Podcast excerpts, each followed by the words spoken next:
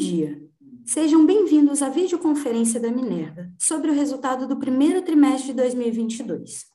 Hoje conosco estão presentes o senhor Fernando Galete de Queiroz, diretor-presidente, senhor Edson Tickler, diretor de Finanças e Relações com Investidores, e a senhora Tamara Lopes, gerente executiva de sustentabilidade. Informamos que esta videoconferência está sendo gravada e será disponibilizada no site de RI da companhia, onde se encontra disponível a respectiva apresentação. Destaco para quem precisar de tradução simultânea, temos essa ferramenta disponível no ícone do globo, escrito Interpretation, localizado no centro inferior da tela. Ao selecioná-lo, escolha o seu idioma de preferência, português ou inglês. Para aqueles ouvindo a videoconferência em inglês, há a opção de mutar o áudio original, clicando em Mute Original Áudio. Para o Q&A, sessão de perguntas e respostas, orientamos que sejam enviadas via ícone Q&A, no botão inferior de sua tela. Caso queira perguntar ao vivo, digite apenas o seu nome e sua empresa. Em sua vez, uma solicitação para ativar o seu microfone aparecerá na tela. Caso não queira abrir o seu microfone ao vivo, favor escrever diretamente sua pergunta para que nosso operador leia em voz alta ao final da sessão de Q&A. O áudio e os slides dessa videoconferência estão sendo apresentados simultaneamente na internet, no endereço www.minervafoods.com.br. Neste endereço pode ser encontrada a respectiva apresentação para download, na seção de Relações com Investidores. Antes de prosseguir, gostaríamos de esclarecer que eventuais declarações que possam ser feitas durante essa videoconferência, relativas às perspectivas de negócios da Minerva, projeções e metas operacionais e financeiras constituem-se em crenças e premissas da diretoria da companhia, bem como informações atualmente disponíveis. Elas envolvem riscos, incertezas e premissas, pois se refere a eventos futuros e, portanto, depende de circunstâncias que podem ou não ocorrer.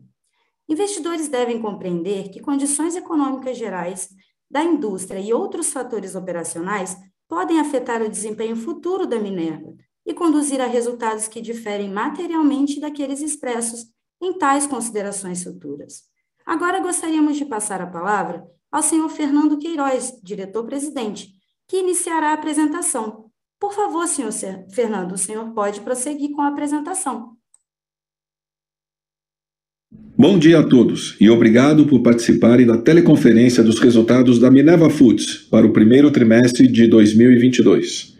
A Minerva inicia o ano de 22 reportando a sua melhor performance histórica para o primeiro trimestre, fortalecendo a nossa estratégia corporativa e consolidando a nossa liderança na América do Sul como um dos principais players no mercado global de carne bovina. O foco na execução operacional, combinado com nossa disciplina financeira e expertise comercial, foram fundamentais para que a Minerva Foods alcançasse os bons resultados deste início de ano, com receita e EBITDA recordes e a manutenção de um balanço sólido e equilibrado. Nesse primeiro TRI de 22, a nossa receita bruta cresceu cerca de 25% e totalizou 7,6 bilhões de reais.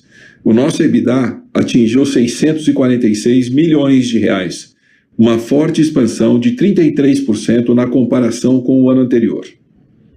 Outro destaque do trimestre foi o nosso balanço, que permanece sólido com a manutenção de uma estrutura de capital saudável, encerrando o trimestre com uma alavancagem líquida estável em 2,5 vezes dívida líquida sobre EBITDA e que ratifica o nosso compromisso com a disciplina financeira. Um dos nossos principais pilares estratégicos, a diversificação geográfica, mais uma vez se mostrou decisivo, contribuindo com a manutenção da liderança da Minerva Foods nas exportações de carne bovina na América do Sul onde encerramos o trimestre com aproximadamente 20% de market share. O footprint operacional da Minerva Foods, distribuído por todo o continente, exerce um papel fundamental na performance comercial e financeira que a companhia vem entregando trimestre após trimestre e reflete a nossa capacidade de arbitragem no mercado global de proteína animal, sempre com foco em rentabilidade e gestão de risco. Antes de detalharmos a nossa performance no primeiro TRI, quero iniciar a apresentação falando um pouco sobre as perspectivas do mercado global de carne bovina para os próximos períodos e como nossa estratégia e modelo de negócio nos posicionam de maneira singular para capturar essas oportunidades. Um dos principais pontos dessa discussão é o início do movimento de reversão no ciclo pecuário brasileiro e, consequente, aumento de disponibilidade de gado no país. Ao final de 2019, o rebanho bovino brasileiro começou a apresentar uma menor disponibilidade de animais para o abate, como reflexo do crescente movimento de pecuaristas na retenção de fêmeas para a reprodução. O reflexo natural da menor oferta de animais, o impacto no preço da arroba é uma realidade que nos acompanha desde então. Com a Minerva Foods sendo bastante exitosa no repasse desses aumentos dos custos e na consequente manutenção da nossa rentabilidade em patamares saudáveis. Contudo, já desde o final de 21, começamos a perceber os primeiros sinais e indicadores quanto ao início do processo de reversão desse ciclo, como, por exemplo, um aumento no percentual de abate de fêmeas, e que reflete a volta desses animais ao pipeline de abate após o término do ciclo reprodutivo. Além disso, e mais importante, as informações reportadas pelo mapa no final de 21 quanto à vacinação de bezerros no Brasil indicam um volume recorde de animais vacinados nos últimos meses. Os números do processo de vacinação são um preditivo de extrema importância na discussão quanto à disponibilidade de gado pronto para o abate e que deve abastecer o mercado ao longo dos próximos meses. Desse modo, estamos muito confiantes no aumento sequencial na disponibilidade de gado aqui no Brasil, em uma tendência que deve se consolidar ao longo dos próximos meses e que naturalmente acaba por beneficiar a performance da nossa indústria. Ainda na discussão do ciclo bovino, vale ressaltar o cenário do mercado norte-americano, com sinais do fim do seu ciclo positivo e a redução na disponibilidade de animais. Estimativas atualizadas do USDA indicam uma redução de quase 5% na produção de carne bovina nos Estados Unidos em 22, um contexto muito parecido com a Europa, que também deve apresentar uma queda anual em sua produção de proteína bovina. No caso do Brasil, as estimativas são muito mais otimistas, com uma expansão de cerca de 5% na produção anual, e que deve contribuir para que a América do Sul amplie ainda mais o seu share no mercado global de carne bovina. Quero destacar também as incertezas quanto à oferta mundial de grãos, inicialmente impactada pelo cenário climático adverso nas principais regiões produtoras. Porém, as dificuldades no mercado de grãos acabaram se acentuando ainda mais devido ao conflito no leste europeu. Em um cenário que deve refletir diretamente na estrutura de custos da cadeia global de proteína animal, em especial das carnes de porco e frango, mas também da carne bovina produzida por confinamento no hemisfério norte, e implicando assim em um aumento de custos e redução da competitividade dos produtores fora da América do Sul. Voltando ao desempenho do trimestre, quero destacar a nossa sólida performance na distribuição do mercado doméstico, onde progredimos em segmentos que permitem maior rentabilidade, como o food service, produtos premium e oportunidades de nicho. Além disso, seguimos ampliando a nossa exposição e o nosso leque de produtos comercializados junto a parceiros e plataformas de venda online, maximizando o nosso desempenho comercial na distribuição para os mercados internos. No campo de inovação, um dos pilares do nosso modelo de negócio Além do avanço em plataformas digitais, que já representam cerca de 10% da nossa distribuição e contribuem com o aprimoramento da nossa inteligência de mercado e da nossa capilaridade comercial, seguimos também com os projetos de Advanced Analytics, dando especial atenção para as ferramentas de análise de dados e de inteligência artificial que permitem uma maior assertividade e velocidade na análise de cenários Além disso, as oportunidades de arbitragem maximizam, assim, nossa eficiência de produção e também de comercialização da carne bovina.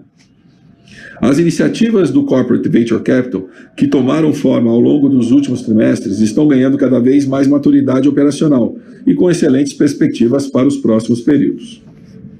Seguiremos evoluindo cada vez mais no desenvolvimento desse ecossistema de inovação, buscando parcerias externas, como universidades, centros de pesquisa, destravando oportunidades e iniciativas que buscam posicionar a Minerva Foods na vanguarda e contribuem para ampliar as oportunidades de criação de valor do nosso negócio.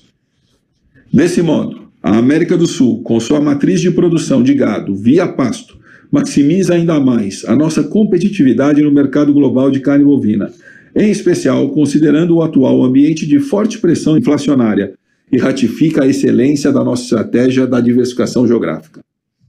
Vamos passar agora para o slide 2, onde eu vou falar um pouco sobre os principais destaques do período. Gostaria de começar pela receita bruta, que segue batendo recordes e alcançou 7,6 bilhões de reais no primeiro TRI de 21 e 30,1 bilhões de reais no acumulado dos últimos 12 meses, um forte crescimento de 35% na comparação anual.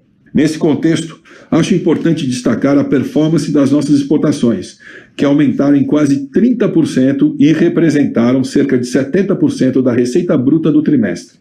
O desempenho das exportações reflete a consistente demanda global por carne bovina e evidencia o expertise da Minerva Foods no atendimento ao mercado internacional. Falando agora sobre a rentabilidade operacional, o nosso EBITDA também foi recorde para um primeiro trimestre e alcançou 646 milhões de reais, um forte crescimento de 33% na comparação anual e com uma margem EBITDA de aproximadamente 9%.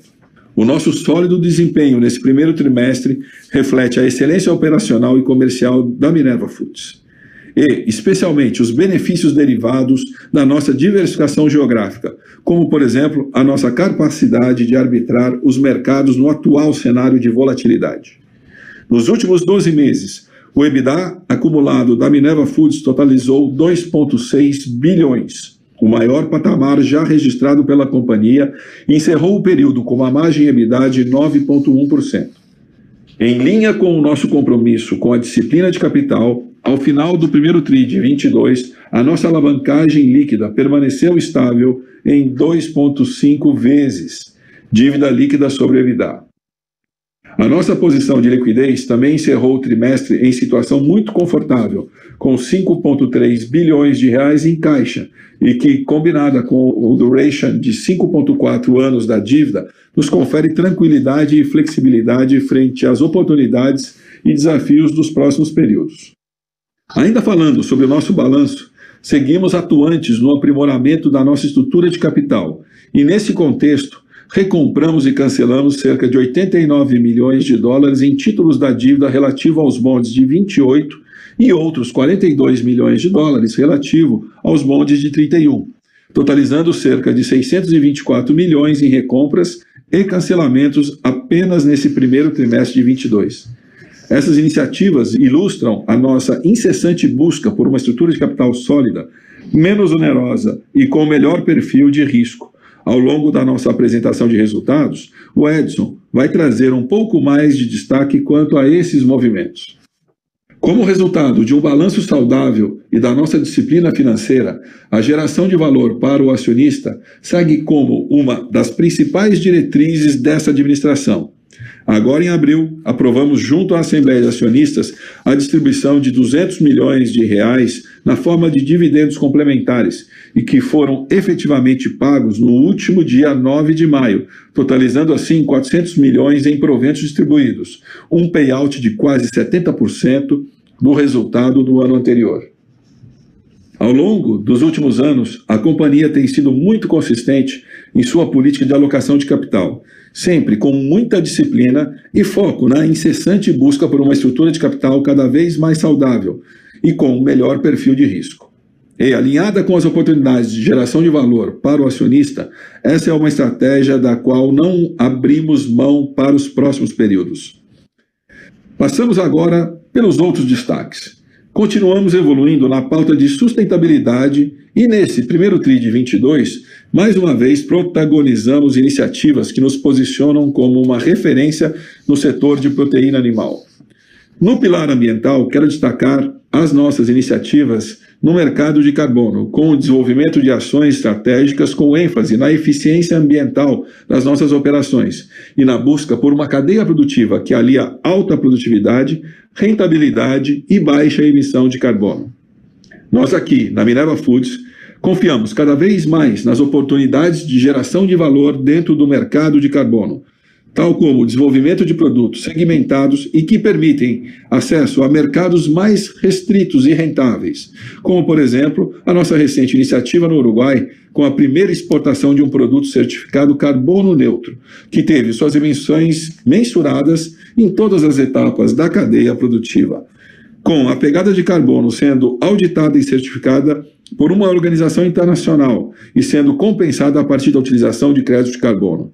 Não posso deixar de citar também a estruturação da MyCarbon, nosso negócio dedicado à comercialização de créditos de carbono e, por fim, a nossa atuação em projetos com foco em iniciativas de descarbonização da cadeia agrícola, tal como a recente parceria junto ao BNDES e no apoio ao programa Floresta Viva.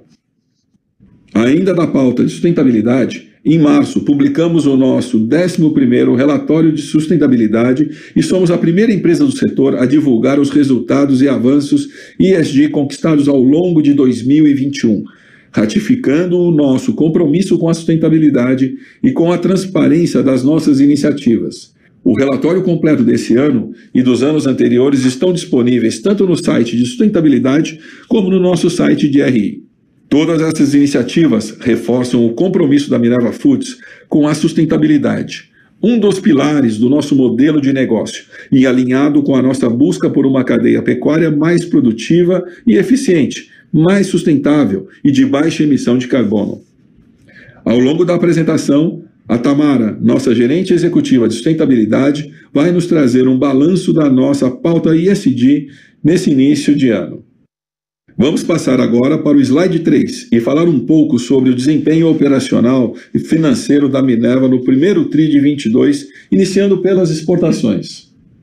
A performance da companhia nesse primeiro TRI de 22 consolida ainda mais uma das principais vantagens competitivas do nosso modelo de negócio, a estratégia de diversificação geográfica da Minerva Foods, que amplia a nossa capacidade de arbitrar as distorções de mercado e nos proporciona soluções comerciais cada vez mais eficientes e que maximizam a nossa competitividade no mercado global.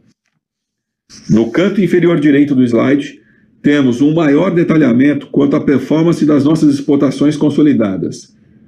No primeiro TRI de 22, a Ásia segue como grande destaque, alcançando 46% da receita de exportações, com a China representando cerca de 40% do total. Logo em seguida, temos as regiões das Américas, com um share de 16%. Em um terceiro lugar, empatados estão o Oriente Médio e o NAFTA, com 9% cada um. Quero destacar aqui a nossa crescente exposição para o mercado norte-americano, um movimento iniciado no começo de 2020 e que consolidou-se ao longo dos últimos trimestres. Atualmente, contamos com 10 plantas que são habilitadas a exportar carne bovina para os Estados Unidos, resultado da aquecida e crescente demanda daquele mercado, mas também da competitividade do nosso produto e da capacidade comercial e logística da Minerva Foods em aproveitar essa oportunidade. Ainda nesse slide, no canto superior direito, temos uma informação nova quanto ao breakdown da receita no primeiro TRI de 22.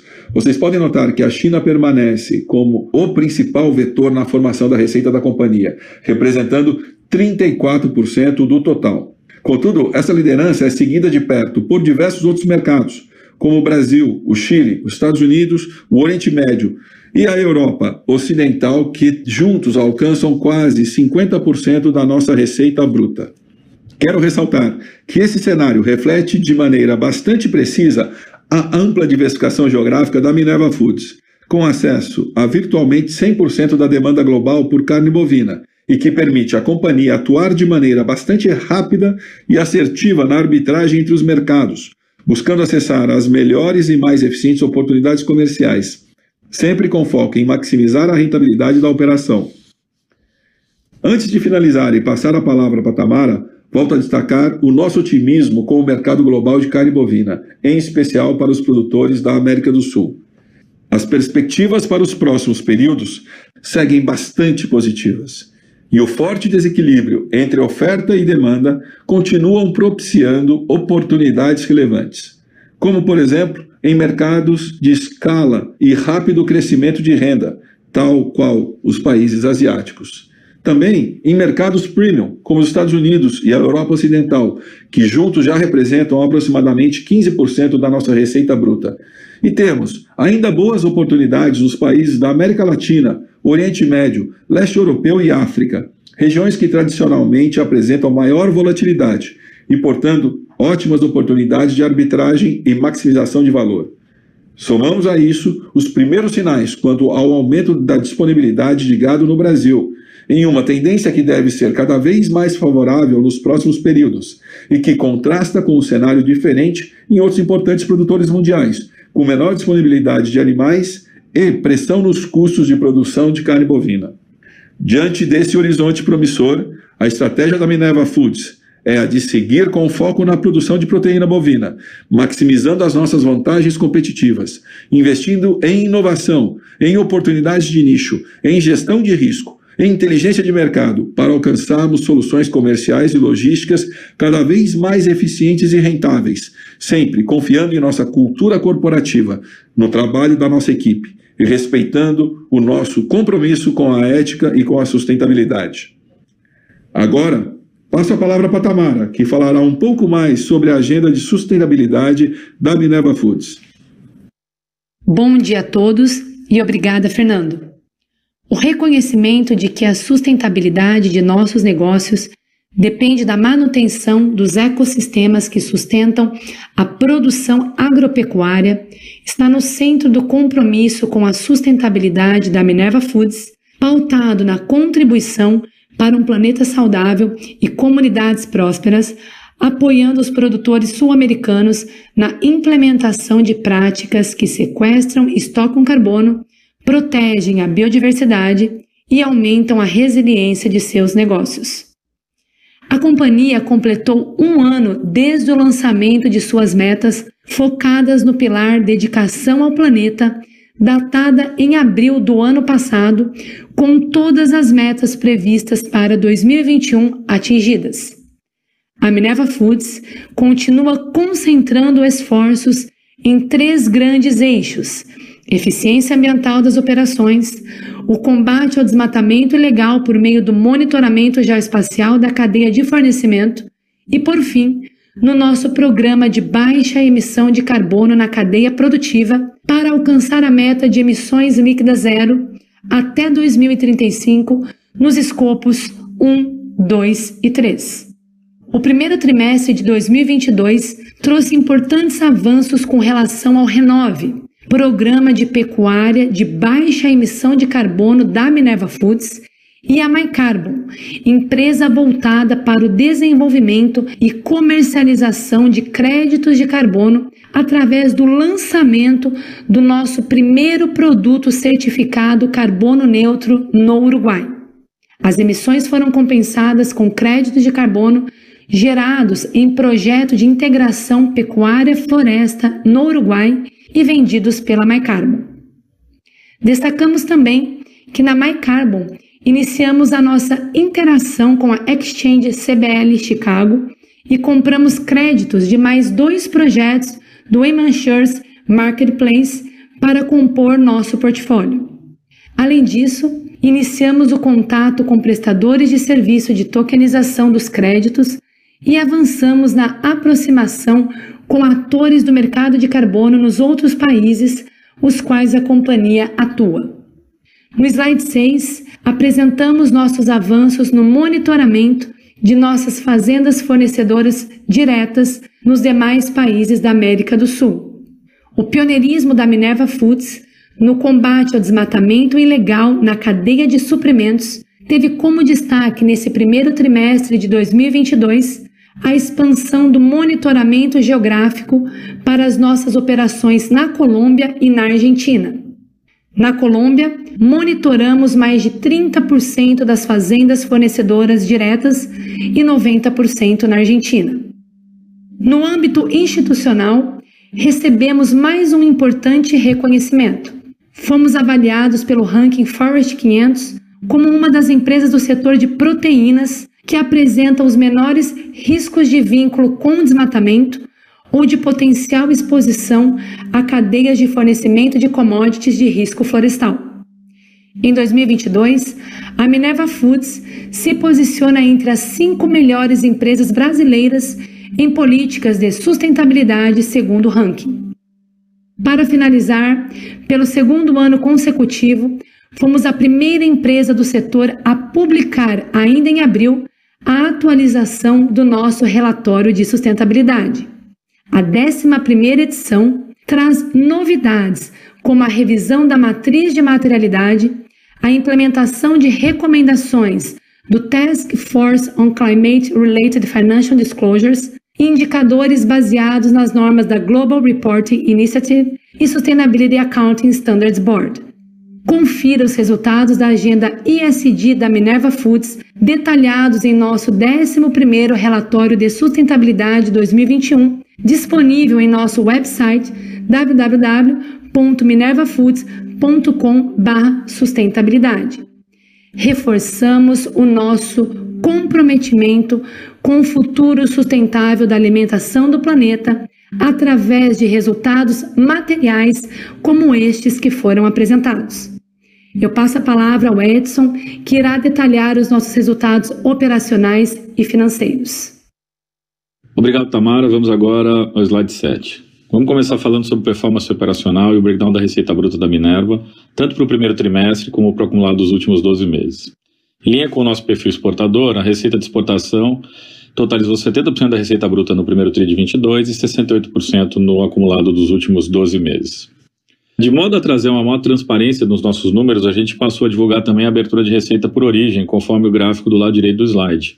Dá para ver que o Brasil é destaque tanto no trimestre quanto nos últimos 12 meses, com 52% e 44% da receita bruta, respectivamente, seguido por Paraguai, Uruguai e Argentina, com patamares bastante semelhantes no trimestre. Vale notar que a rubrica Outros faz referência agora à antiga divisão de trading e à recém-inaugurada operação da Austrália. Aqui vale destacar uma das principais vantagens competitivas que a Minerva tem, que é a diversificação geográfica, que nos dá a oportunidade não apenas de redirecionar a produção conforme a demanda internacional, mas também de arbitrar os mercados em busca de otimização operacional, comercial e de rentabilidade da nossa operação. Vamos passar para o slide 8 para falar sobre receita líquida e EBITDA. Começando com receita líquida, ela segue quebrando recordes e atingiu 7,2 bilhões de reais no primeiro TRI de 22, um forte crescimento de 25% na comparação anual refletindo forte demanda internacional, especialmente com a recente retomada das exportações para a China, o que acabou por impactar positivamente volumes e preços de exportação no início do ano. A receita líquida anualizada também foi recorde, alcançou 28 bilhões de reais nos últimos 12 meses, alta de 35%, e alcançou o maior patamar registrado pela companhia em um período de 12 meses. Falando agora de rentabilidade, o EBITDA da Minerva alcançou 646 milhões de reais nesse primeiro TRI, expansão de 33% na base anual e o maior nível histórico é, de EBITDA para um primeiro trimestre. A margem nesse primeiro TRI de 22 ficou em 8,9%, uma pequena expansão ano contra ano. No acumulado dos últimos 12 meses, o EBITDA também foi recorde, totalizou 2,6 bilhões de reais, uma margem de 9,1%. Se a gente olhar para um horizonte mais longo, o nosso EBITDA ele praticamente dobrou nos últimos cinco anos, reflexo não apenas do cenário positivo no mercado internacional de carne bovina, mas também da melhoria operacional e da excelência operacional da Minerva nos últimos anos.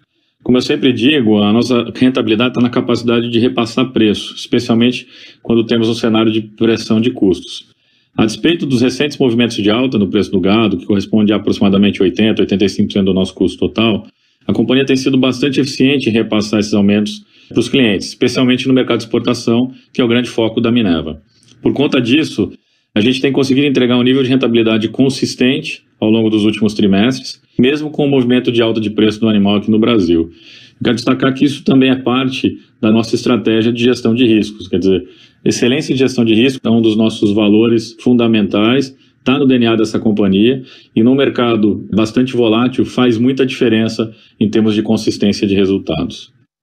Quero dizer também que esse cenário já está começando a se modificar, a gente já pode notar os primeiros sinais de virada de ciclo bovino aqui no Brasil, e isso deve contribuir para a ampliação da disponibilidade de animais prontos para abate ao longo dos próximos meses e anos. Ou seja, a gente vê um cenário bastante positivo para a indústria e que naturalmente vai impactar positivamente a performance da Minerva. Vamos agora para o slide 9 falar de alavancagem financeira. O índice de alavancagem medido pelo indicador de dívida líquida dos últimos 12 meses ficou estável em 2,5 vezes, em linha com o nosso compromisso com disciplina financeira e manutenção de uma estrutura de capital saudável. Vale destacar que, mesmo com as nossas recorrentes iniciativas de compra e cancelamento de títulos de dívida, a nossa alavancagem permanece equilibrada desde o início de 2020, contribuindo para uma estrutura de capital sólida, com menor perfil de risco, menos onerosa, compromissos esses assumidos por essa administração já há muito tempo. Vamos passar agora para o próximo slide para falar do resultado líquido e fluxo de caixa operacional. No slide 10, a gente vê que encerramos o primeiro TRI de 22 com resultado líquido de 115 milhões de reais e um acumulado nos últimos 12 meses de 454 milhões de reais. Passando para o lado direito do slide, a gente vê que o fluxo de caixa operacional foi positivo no primeiro TRI 22 em 840 milhões de reais e no acumulado dos últimos 12 meses o fluxo de caixa das atividades operacionais totalizou 649 milhões de reais e segue positivo, mesmo em face à aceleração das operações e o forte crescimento de receita dos últimos períodos. Vamos para o slide 11 falar de fluxo de caixa livre.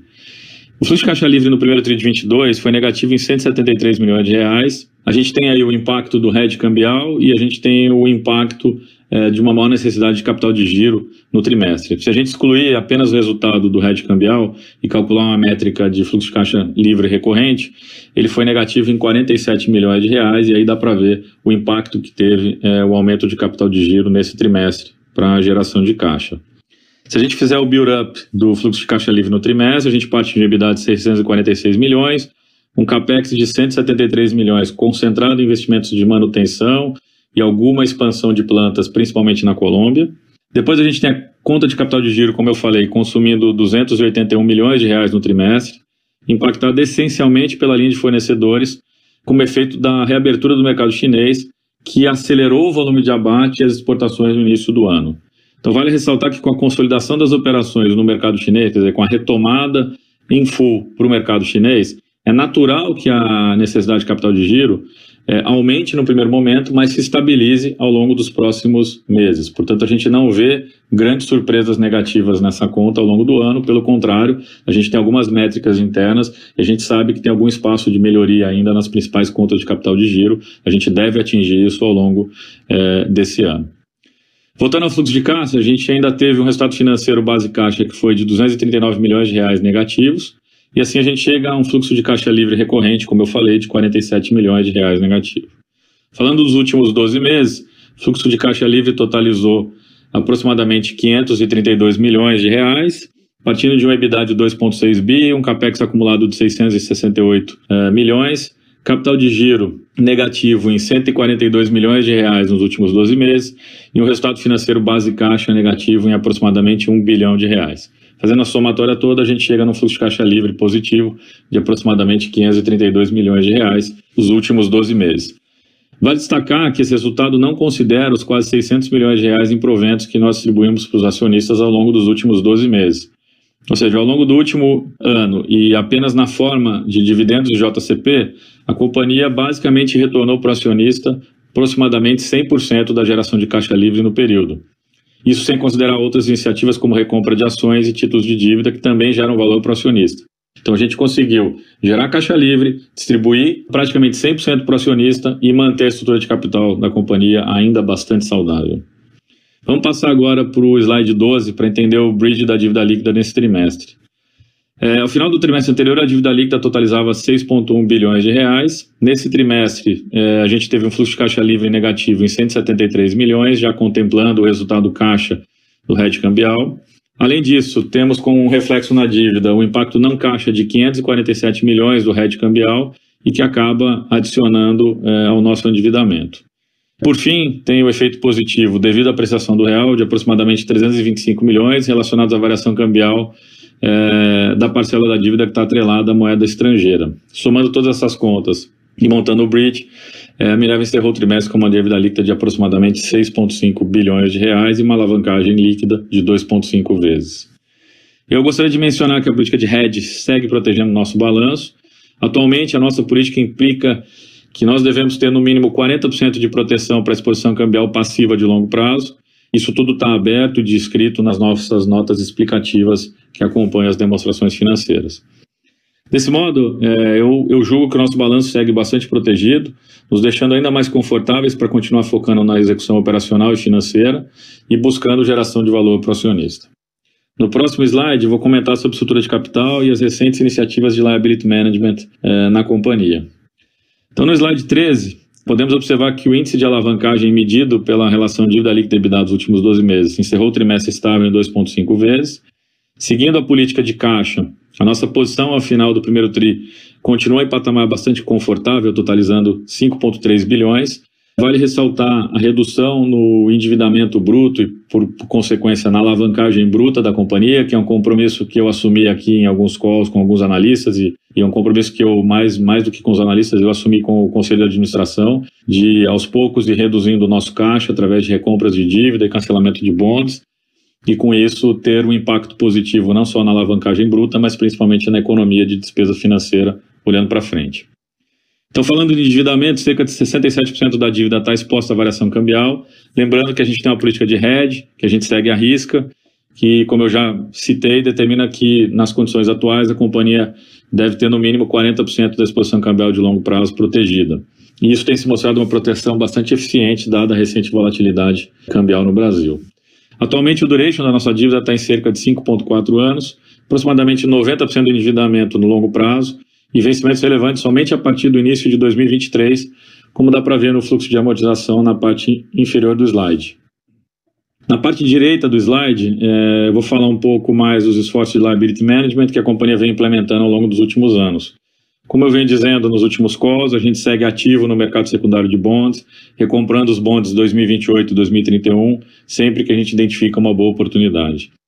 No trimestre, a gente recomprou e cancelou cerca de 132 milhões de dólares, ou aproximadamente 620 milhões de reais, onde uh, eh, 89 milhões de dólares uh, foram referentes ao bond 2028 e 42 milhões de dólares uh, de face value do 2031. Se a gente olhar na retrospectiva dos últimos dois anos, a gente chegou a uma marca expressiva de mais de 420 milhões de dólares em bonds recomprados, ou aproximadamente 2,2 bilhões de reais desembolsados com recompra e posterior cancelamento de títulos de dívida. Como eu falei, o resultado desse esforço todo é a redução da alavancagem bruta, mas principalmente da despesa financeira, do custo do endividamento. Ele reflete também no alongamento do nosso perfil de dívida, onde os vencimentos mais relevantes continuam se concentrando apenas em 2028 e 2031. Como o Fernando falou no início, eu reforço agora no final, todas essas iniciativas corroboram com a nossa uh, busca incessante por uma estrutura de capital menos onerosa, mais saudável, com menor perfil de risco refletindo o compromisso que a gente tem com disciplina financeira e com a estratégia de geração de valor de longo prazo da Minerva Foods. Agora eu devolvo a palavra para o operador para iniciarmos a sessão de perguntas e respostas. Muito obrigado. Senhoras e senhores, iniciaremos agora a sessão de perguntas e respostas para analistas e investidores. Pedimos por gentileza que os façam todas as perguntas de uma única vez, aguardando a resposta da companhia indicando seu nome, instituição e idioma para as perguntas, via áudio ou chat. Orientamos que sejam enviadas via ícone de Q&A no botão inferior de sua tela. Por padrão da dinâmica, seus nomes serão anunciados para que façam suas perguntas ao vivo. Nesse momento, uma solicitação para ativar o seu microfone aparecerá na tela, caso seja necessário.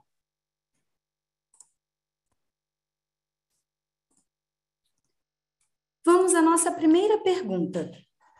É do senhor Vitor Tanaka. Senhor Vitor, iremos iniciar a abertura do seu áudio para que você possa prosseguir.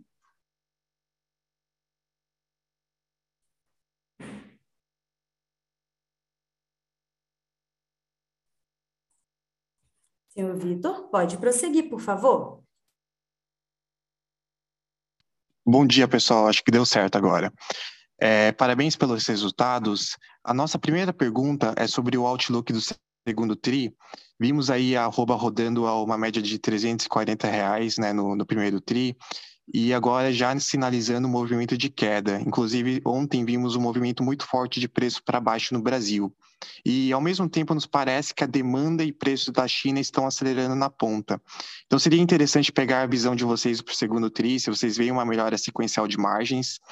E também, mais longo prazo, em 2023, é, com o que está acontecendo nos Estados Unidos, com esse nível alto de descarte de fêmea, como deveríamos pensar no outlook para a América do Sul ano que vem? Se faria sentido, por exemplo, pensar na possibilidade de vocês atingirem margens de low teens. E só um ponto sobre a, a mudança que vocês fizeram no release, é, a gente gostou muito, achamos muito boa a iniciativa de sempre tentar melhorar o nível de disclosure, é, dando mais visibilidade por país, mas do nosso lado a gente sentiu falta daquele disclosure de exportação em mercado doméstico por país ou região. Então, queria saber se há a possibilidade de voltar com um pouco mais de detalhes aqui no, nos próximos tris. Obrigado. Graças a você. Oi, Vitor. Uh, falando primeiro sobre a questão de, do ciclo no, no Brasil. Nós tivemos uh, dentro do, nós tivemos uh, nesses últimos quatro anos uma retenção muito grande de matriz no Brasil e os bezerros produzidos hoje estão vindo para o mercado como boi gordo. Então nós vamos sim ter um ciclo de maior oferta, pelo menos pelos próximos três anos. Então é um ciclo bastante positivo e a gente pode ver nesse primeiro trimestre com a aceleração que nós tivemos aqui nas nossas operações uh, do Brasil. A gente não dá guidance de margem, mas a análise de que uma arroba mais competitiva, uh, o câmbio que teve uma apreciação do, do preço de fechamento e, e uma demanda que está reprimida, especialmente da China. Né? A China deu uma engasgada pela questão dos, uh, do, dos lockdowns, mas já está retornando a, a parte de mais, a gente está vendo mais uh, demanda, mais pedidos, mais, uh, mais interesse dos, dos compradores que estimam que não mais que 30 dias sairiam disso daí. Então, você tem um pipeline que está desabastecido, você tem um pipeline que, que, que mingou um pouco e que ele vai ser recomposto. Além disso, você tem, ah, falando de Estados Unidos, uh, o primeiro trimestre foi um trimestre recorde de abate de fêmeas. Isso compromete a produção de, de bezerros. O ciclo nos Estados Unidos é menor do que no Brasil, é mais rápido do que no Brasil.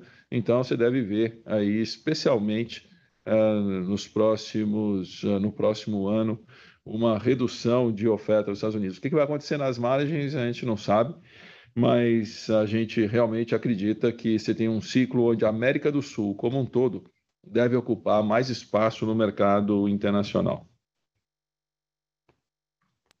Respondendo à pergunta do, sobre o release, uh, Vamos lá, a gente está tentando dar mais transparência no release, a gente ouviu algumas demandas de analistas para pedindo abertura por país, a gente resolveu fazer isso a partir agora do primeiro TRI desse ano.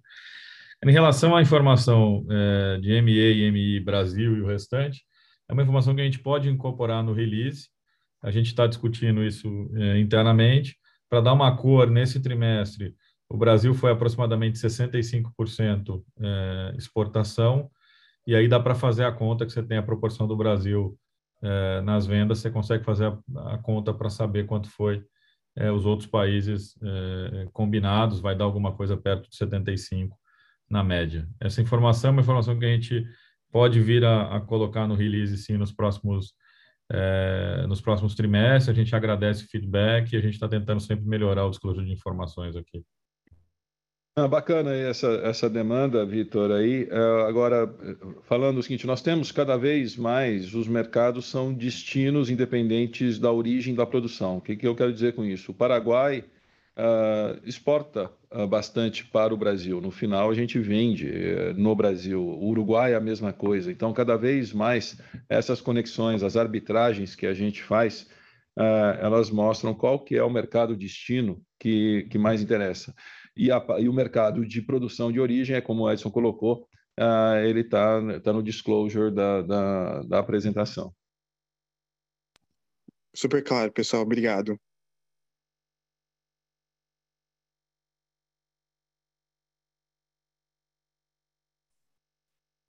Nossa próxima pergunta é do Rodrigo de Almeida, analista Cellside Santander.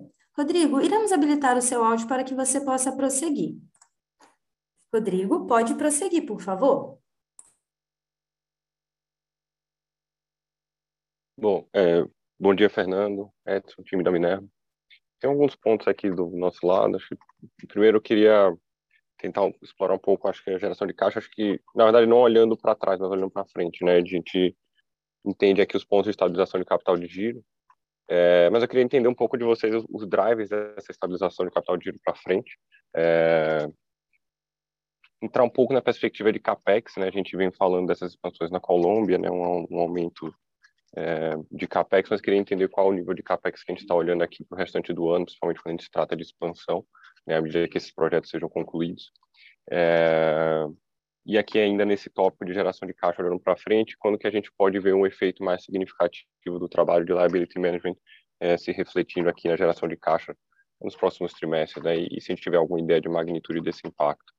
E aí, só, só por último aqui, voltando nesse ponto da mudança do reporting, é só para só deixar claro aqui do nosso lado, porque a gente sempre olha, tenta olhar a Minerva né, como uma plataforma mais integrada, né, de, dada a arbitragem que vocês conseguem fazer de origem e destino, que vocês comentaram agora. Mas só queria ter certeza aqui que não existe nenhuma mudança é, na forma de gerir o negócio, né, ou, ou seja, é, o negócio sempre foi gerido de uma forma integrada e isso e é, e é isso mesmo, né, essa mensagem, só para só ter esse ponto bem clarificado aqui do nosso lado. Mas é isso aqui. Obrigado, pessoal. Rodrigo, vou, vou, responder as perguntas. Primeiro, é, a mensagem é exatamente essa: é reforçar a mensagem de que a gestão é toda integrada e isso nos possibilita extrair ainda mais valor da plataforma pela capacidade de arbitragem dada pela nossa diversificação geográfica. Então, a mensagem é exatamente essa. Sobre os seus pontos sobre geração de caixa, vamos lá. Capital de giro. A gente explicou no release que o fato da China ter acelerado, reacelerado no primeiro TRI, fez com que a gente tivesse um dispêndio maior de capital de giro. Pelas métricas internas de orçamento que a gente tem, a gente vê espaço de melhoria nas três principais contas, em estoque, em recebíveis e em fornecedores. Quanto, qual pode ser a magnitude dessa melhora? A gente acha que no ano fechado, o capital de giro não vai requerer um investimento superior a 100 milhões de reais, portanto, teria aí alguma coisa como 200 milhões de reais na geração de caixa ao longo dos próximos trimestres para retornar para a operação. Sobre a conta financeira, essas operações de liability management, a gente está tirando, a gente tirou aí, grosso modo, entre 2 e 2,2 bilhões de reais de dívida bruta, é, que tinha um carry negativo de aproximadamente 4% ao ano. Então, isso deve adicionar ou diminuir a despesa financeira caixa na base anual é, em mais ou menos 88, 90, pode chegar até 100 milhões de reais, é, mas é nessa magnitude de economia anual. E sobre a pergunta de capex de expansão, eu quero deixar claro aqui o nosso compromisso com a estrutura de capital. Quer dizer, a gente tem é, sido super responsável tanto no crescimento quanto na distribuição de proventos e em manter o balanço bastante é, leve e alavancagem é, perto daquele nível de 2,5 vezes. Isso não vai se alterar, isso está reafirmado, está mantido. Portanto, qualquer investimento que a gente fizer em expansão, é, não vai ser nada transformacional, nada que prejudique a geração de caixa anual e, portanto, reduza a nossa capacidade de distribuir proventos para o nosso acionista. Então, uma expansão na Colômbia, a gente está falando da ordem de 20, 30 milhões de dólares no máximo, que foi a magnitude que a gente fez há dois anos atrás, quando a gente dobrou a operação naquele país. Então, eu, assim, eu, eu, eu quero isso deixar muito claro e quero reafirmar esse compromisso com a, com alocação de capital responsável e direcionada para o acionista e para manter a nossa estrutura de capital é, bastante leve e, e tranquila. Eu sei que já deu ruído em calls de outras empresas do setor, mas aqui a gente é bem transparente bem claro, e então a gente reafirma esse compromisso com a sustentabilidade do nosso balanço, a responsabilidade com a disciplina financeira e a previsibilidade das coisas que a gente vai fazer ao longo do ano na companhia. Perfeito, Edson. Muito obrigado.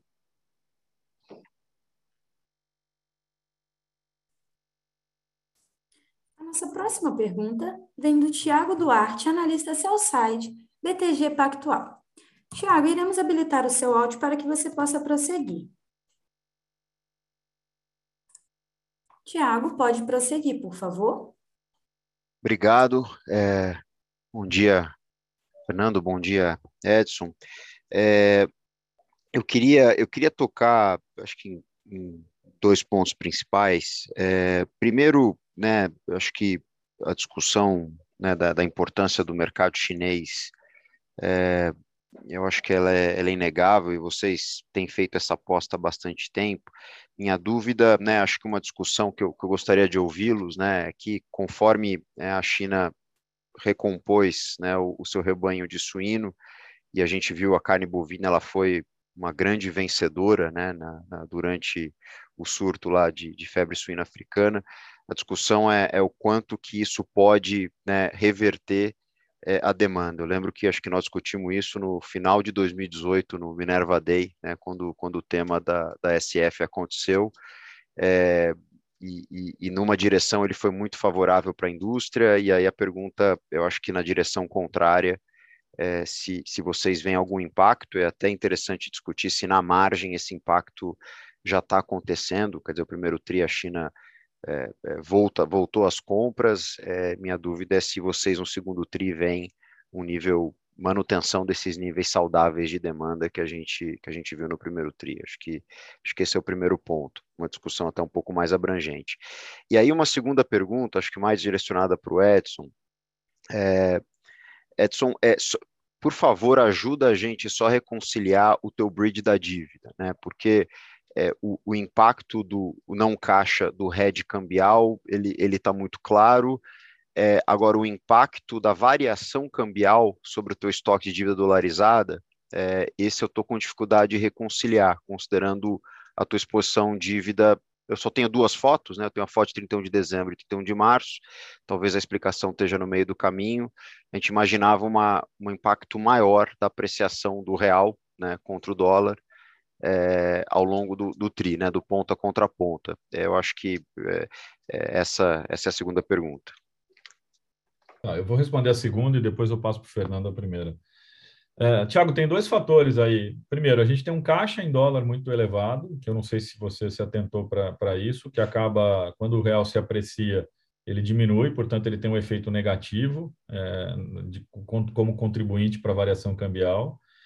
É, e do lado, é, o caixa é um dos ativos. O outro ativo que não passa em resultado são os nossos ativos fora, né? Todas as empresas que a gente comprou é, fora do Brasil, elas, quando eu faço o translation do câmbio para o balanço e o câmbio se aprecia, elas passam a valer menos. Portanto, eu também tenho um resultado é, negativo. E o que eu tenho de resultado positivo na apreciação do câmbio é a dívida. Uma parte dela está dentro das controladas. É, por exemplo, é, os nossos bonds ficam em Luxemburgo. E aí você vai ver a variação cambial no fluxo de caixa, como a gente demonstra, mas você não vai ver no resultado. Por quê? Porque ela vai direto para o patrimônio. Se você olhar é, as mutações do patrimônio líquido, você vai achar lá a variação cambial é, nessas empresas é, é, que carregam dívida e que estão embaixo e que são empresas controladas pelo Minerva. É, se você olhar esses três demonstrativos e, e levar em consideração é, o caixa e, essas, e os ativos que a gente mantém em dólar, você consegue conciliar a, a dívida. Se você somar, pegar as últimas apresentações e, e, for colocando lado a lado, você vai ver exatamente o bridge da dívida em base ano, em base dois anos, é, seja lá o período que você determinar. Entender a variação cambial é um pouco mais complicada porque ela não passa 100% pelo DRE, uma parte dela passa direto pelo patrimônio, tem a ver com os nossos ativos em dólar no exterior e tem a ver com o caixa que eu carrego também, que não está 100% também dentro da Minerva, uma parte desse caixa também fica dentro de controladas. Em relação à China, você teve na, naquele país um descolamento da correlação entre suíno e bovino, Tiago. Uh, o bovino ele descolou totalmente do que acontece no mercado de suíno. Então, o gap abriu tremendamente. Uh, bovino passou a ser aspiracional uh, pelo chinês e o consumo segue aumentando. Uh, mesmo assim, nós notamos nos últimos, nas últimas semanas uma redução do rebanho chinês de suínos. Tá? Então, a demanda ela está afetada, como eu falei anteriormente, pela, pelo lockdown, e nós esperamos aí que meados de junho, mais uh, 20, 30 dias, você tem uma normalização da, da, do mercado na China e com, com os estoques muito reduzidos e com um pipeline uh, com pouco produto, com menos produto a caminho do que o normal. Então, a gente vê a questão de China como uh, positiva, como bullish uh, no, no mercado aí no, nos, próximos, nos próximos meses.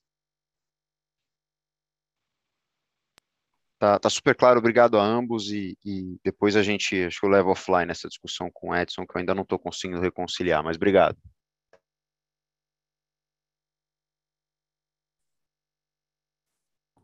Lembramos que para fazer perguntas, indique o seu nome, instituição e idioma para via áudio ou chat. Orientamos que sejam enviadas via ícone de Q&A, no botão inferior de sua tela. Por padrão da dinâmica, seus nomes serão anunciados para que façam sua pergunta ao vivo. Nesse momento, uma solicitação para ativar o seu microfone aparecerá na tela.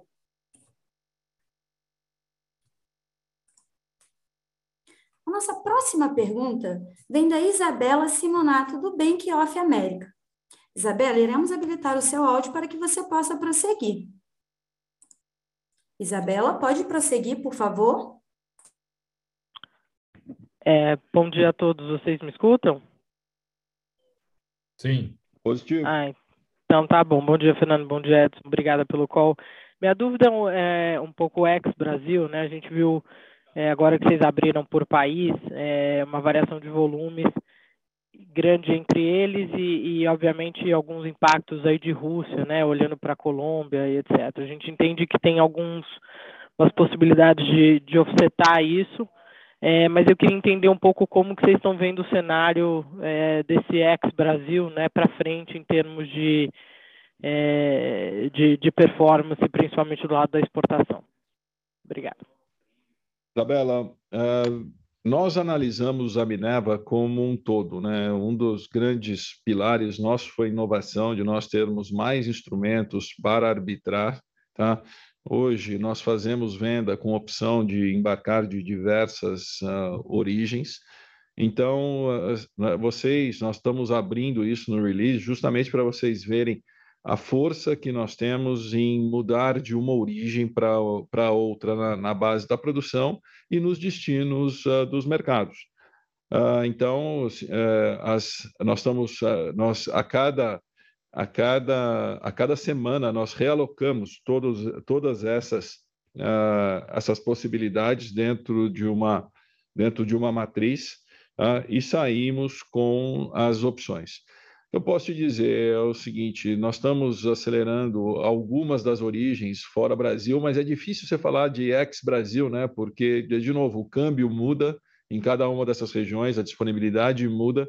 O que o Minerva passou a ter é muito mais assertividade e velocidade dentro dessas mudanças uh, de base de produção e de mercados destino.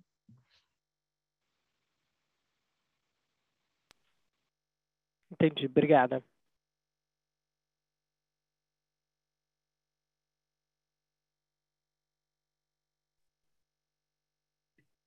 Agora eu gostaria de passar a palavra ao senhor Edson, que dará continuidade com as perguntas escritas do webcast.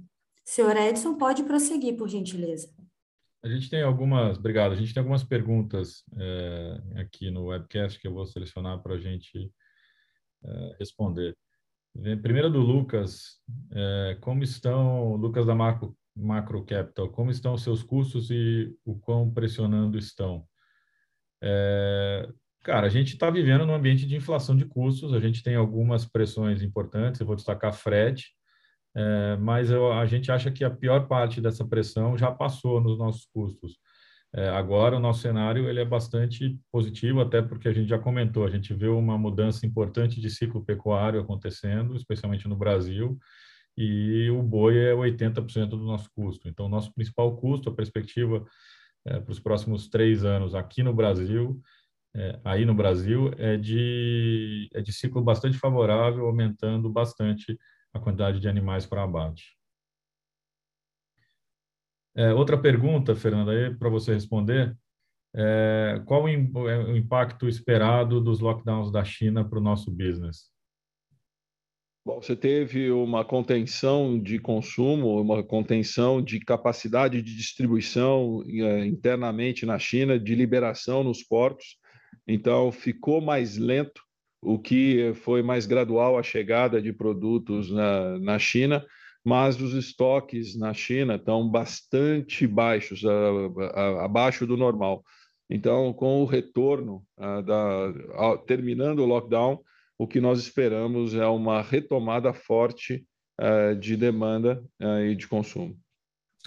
Na mesma, no mesmo, mesma pergunta, ele pede para mencionar o que, que se a gente acha que vai ter redução de preço nos, de carne na China em função disso. A resposta você já deu, não, ainda mais porque a, os estoques estão bastante baixos.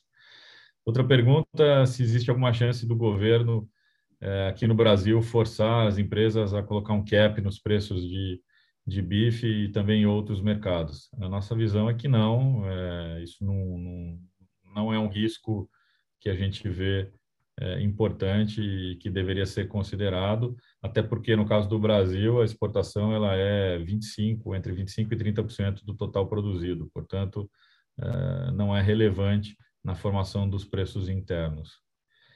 E a última pergunta que a gente tem visto em spreads e margens agora no começo do segundo TRI 22, é, dado todo o cenário que a gente descreveu ao longo do, da apresentação, a gente está vendo um segundo TRI melhor do que o primeiro TRI. Então, so far, é, os spreads estão melhores, as margens apontam para patamares melhores do que a gente teve no primeiro TRI, mas, de novo, ainda não acabou o segundo TRI, isso é, é, o que nós temos até agora. Não quero que isso seja visto como guidance de nada para o segundo TRI, mas é fato que uh, os indicadores de negócio uh, nesse segundo TRI estão melhores do que estavam no primeiro TRI. Eram essas as perguntas aqui do webcast. Encerramos neste momento a sessão de perguntas e respostas. Gostaria de passar a palavra ao senhor Fernando Queiroz para as considerações finais. Para encerrar, eu quero destacar o aniversário de 30 anos de existência da Minerva. Esse é um importante marco uh, que, que mostra uma história que caminhamos sempre com força, determinação e num crescimento constante. Isso posicionou a Minerva como uma empresa global, líder da América do Sul, referência em sustentabilidade e referência em inovação. Além disso, eu queria agradecer muito os 21 mil colaboradores da empresa, e isso só foi possível, chegamos onde nós chegamos só por causa da força, da, do comprometimento e da garra desse pessoal. Nós iniciamos a 22 uh, com uma expectativa bastante positiva para o ciclo na América do Sul. Uh, nós estamos atentos aos desafios, a volatilidade passa a ser um possível gerador né, de resultado, de valor para nós, com todos os instrumentos. O DNA da Minerva sempre teve a, a, a parte de gestão de risco, a rapidez, a agilidade como pilar. Nós somos uma empresa que realmente uh, está focada em geração de valor para os acionistas e de uma forma sustentável, de longo prazo, e eu agradeço a todos vocês pelo interesse e estamos à disposição para qualquer dúvida, para qualquer ponto que vocês queiram discutir com a gente. Muito obrigado, pessoal. A videoconferência da Minerva está encerrada. Agradecemos a participação de todos e tenham um bom dia.